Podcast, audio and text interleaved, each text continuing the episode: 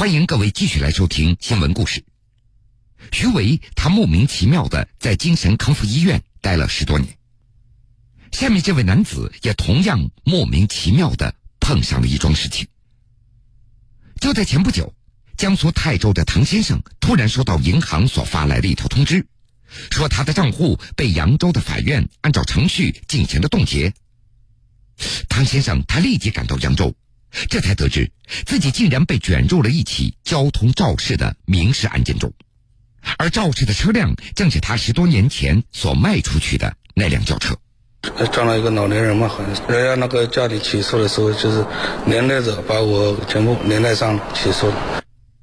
原来这辆车子撞了一个老年人，人家起诉的时候也就把唐先生一并给起诉上了。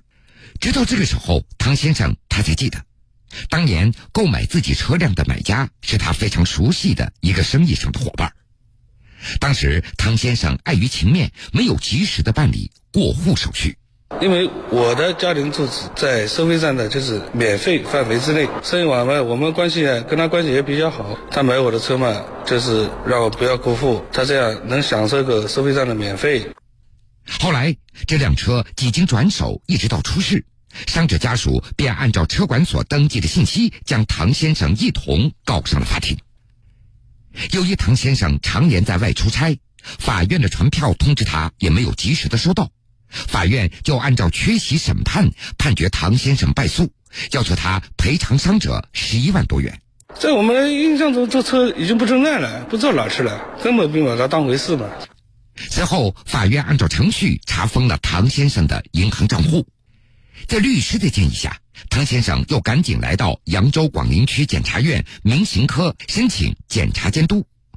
广陵区检察院冯庆俊，那我们发现，这本案确实这个车辆已经经过转让，而且是连环转让。但是呢，就唐志刚本人呢，没有到车管所去进行变更登记。那么根据物权法规定呢，是车辆属于动产，动产是以这个交付为顺效要件。那么让他来承担这个责任，明显是呃违背法律的精神的。广陵区检察院于是向法院提出了再审检查建议。经过充分调查核实以后，法院最终撤销了当年的判决。